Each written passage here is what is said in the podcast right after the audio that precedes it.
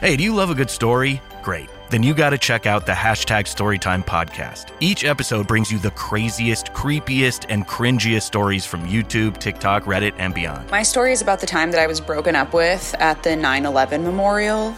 Uh, twice. Look, the internet is a dumpster full of stories, and I, your host, Will McFadden, dive in headfirst, sift through the flaming trash, and bring you nothing but treasures. Listen to all 21 episodes of Hashtag Storytime now on the iHeartRadio app, Apple Podcasts, or wherever you get your podcasts.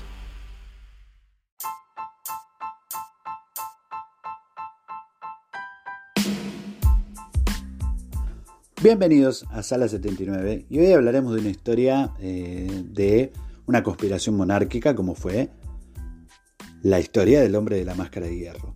Probablemente vos, yo, todos tengamos una propia teoría sobre quién era este personaje. Posible que hayas leído la novela de Alejandro Dumas o visto la película que protagonizó Leonardo DiCaprio. La, la cultura popular ha utilizado esta teoría o esta historia real, digamos, del preso que se ocultó durante décadas en las cárceles francesas como material para unas jugosas ficciones. Pero el caso fue también uno de los primeros ejemplos de teoría de conspiración en la historia, ya que durante siglos, incluso hoy en día, los franceses se han preguntado por la identidad del preso más enigmático de todos los tiempos. Fue Voltaire uno de los primeros este, que dieron fe de la existencia del preso, por escrito encima, que durante su paso por la cárcel de la Bastilla, algunos reos le habían hablado de otro condenado que aparentemente había muerto en 1703. Como explicó más tarde en el siglo de Luis XIV, se trataba de un joven eh, que fue capturado en la isla de Santa Margarita en 1661 y que fue obligado a ocultar su rostro desde entonces, el filósofo fue el primero que sugirió la tan extendida teoría de que el preso no era otro, sino el hermano gemelo de Luis XIV, que había sido apresado para evitar que disputase el trono con su hermano.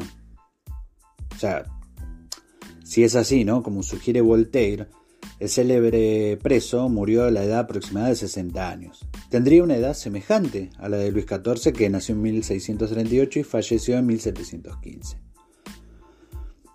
Dice, se envió con máximo secreto al castillo de la isla de San Margarita a un prisionero desconocido, de estatura superior a lo común, joven y de la más bella y fina estampa.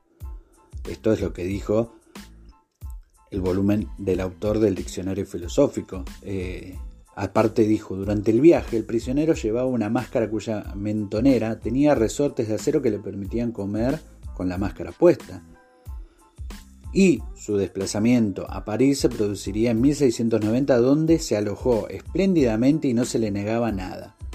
Supuestamente tenía gusto por la ropa de una fineza extraordinaria y los encajes, y además tocaba la guitarra. Un buen indicio, ¿no? Un rockero de aquellos tiempos con una máscara de hierro. Se me vino a la mente Iron Maiden. Disculpen la parte donde volé. Así que sigamos. Eh, o sea, en definitiva, el perfil señoral que probablemente habría pertenecido a este personaje era por su lugar en la, en la casta, ¿no? De tener de casta. Pero Voltaire no fue el primero en intentar dibujar al sin rostro. A comienzos del siglo XVIII, la princesa Isabel Carlota del Palatinado, cuñada de Luis XIV, explicaría en una carta que existía un preso muy bien tratado por la Guardia Real, que, no obstante, Iba siempre acompañado de dos mosqueteros que tenían la orden de acabar con su vida en caso de que decidiera despojarse de la máscara. Ahora, ¿por qué era tan importante ocultar la identidad del rey? La teoría de que detrás de la máscara de hierro se encontraba el hermano del rey fue popularizada por el escritor Alejandro Dumas en El Vizconde de Bragelonne, a la que añadiría otra posibilidad, Conocida las frecuentes relaciones extramatrimoniales de Ana de Austria, esposa de Luis XIII y madre de Luis XIV, el reo podría ser el auténtico progenitor del rey Sol. Otras teorías más descabelladas apuntan al escritor Molière, que pasó por la cárcel durante los años 40 del siglo XVII, al duque de Beaufort, otro de los posibles padres ilegítimos del rey, al ministro de Finanzas Nicolas Hugot, o incluso una mujer, la hija de Luis XIII y Ana de Austria, que habría sido ocultada entre los ojos, ante los ojos de la corte para hacer creer que el descendiente era varón, mientras que el auténtico Luis XIV fue adoptado. Para el historiador inglés Roger MacDonald, detrás de la máscara podría encontrarse el auténtico Charles Batz Castlemore d'Artagnan, capitán de la Guardia de Mosquetero de Luis XVI. Según la teoría expuesta en La Máscara de Hierro, la verdadera historia de D'Artagnan y los tres mosqueteros, este no habría muerto en Maastricht en 1673, sino apresado y enviado a la prisión de Pignerol. MacDonald defiende que las memorias de D'Artagnan, escritas por Gatien de Kurz de Sandras, mosquetero y ensayista, bebieron de la fuente original. Y ello fue posible puesto que Kurzlis compartió estancia en la Bastilla con el verdadero D'Artagnan. La pista más habitual a la hora de intentar adivinar la identidad del desconocido es el carcelero benigno de Saint-Mars, el custodio del hombre de la máscara de hierro. En su correspondencia se encuentran referencias a la imperiosa necesidad de ocultar la identidad del preso, cueste lo que cueste, ya fuese en Pignerol, Exilés, San Margarita o su última parada, la Bastilla. Saint-Mars fue nombrado gobernador de la misma en 1698 y llevó consigo a dos prisioneros, uno de los cuales portaba una máscara. Su muerte aparece reflejada en su correspondencia y tuvo lugar en 1703 a las 10 de la mañana. Aunque todavía no existe un quórum sobre la identidad de este preso, una teoría ha cogido fuerzas eh, por encima de otras, ¿no? Que es precisamente en que Simon Singh recoge algunos de los grandes hallazgos de la historia de decodificación. Y todo arranca con el desdrenamiento del gran código diseñado por los Rosignolds, los criptógrafos oficiales de la corona francesa y que tenía la fama de ser indescifrable hasta que dejó de ser utilizado en 1811. Fue a finales del siglo XIX cuando las cartas de Luis XIV cayeron en las manos del militar Etienne Bacheriet, un importante criptógrafo que tras tres años afirmó haber conseguido desentrañar el funcionamiento del código. Este empleaba más de 600 números, por lo que no podía tratarse de una manera de traducción de las letras del alfabeto. Sin embargo, Bachelet reparó en que las combinaciones posibles entre las letras del abecedario son 676, lo que sugería que cada número reemplazaba una sílaba. Finalmente, este criptógrafo comenzó a traducir algunas de las palabras de la correspondencia real. Ahora, ¿qué encontró la misma?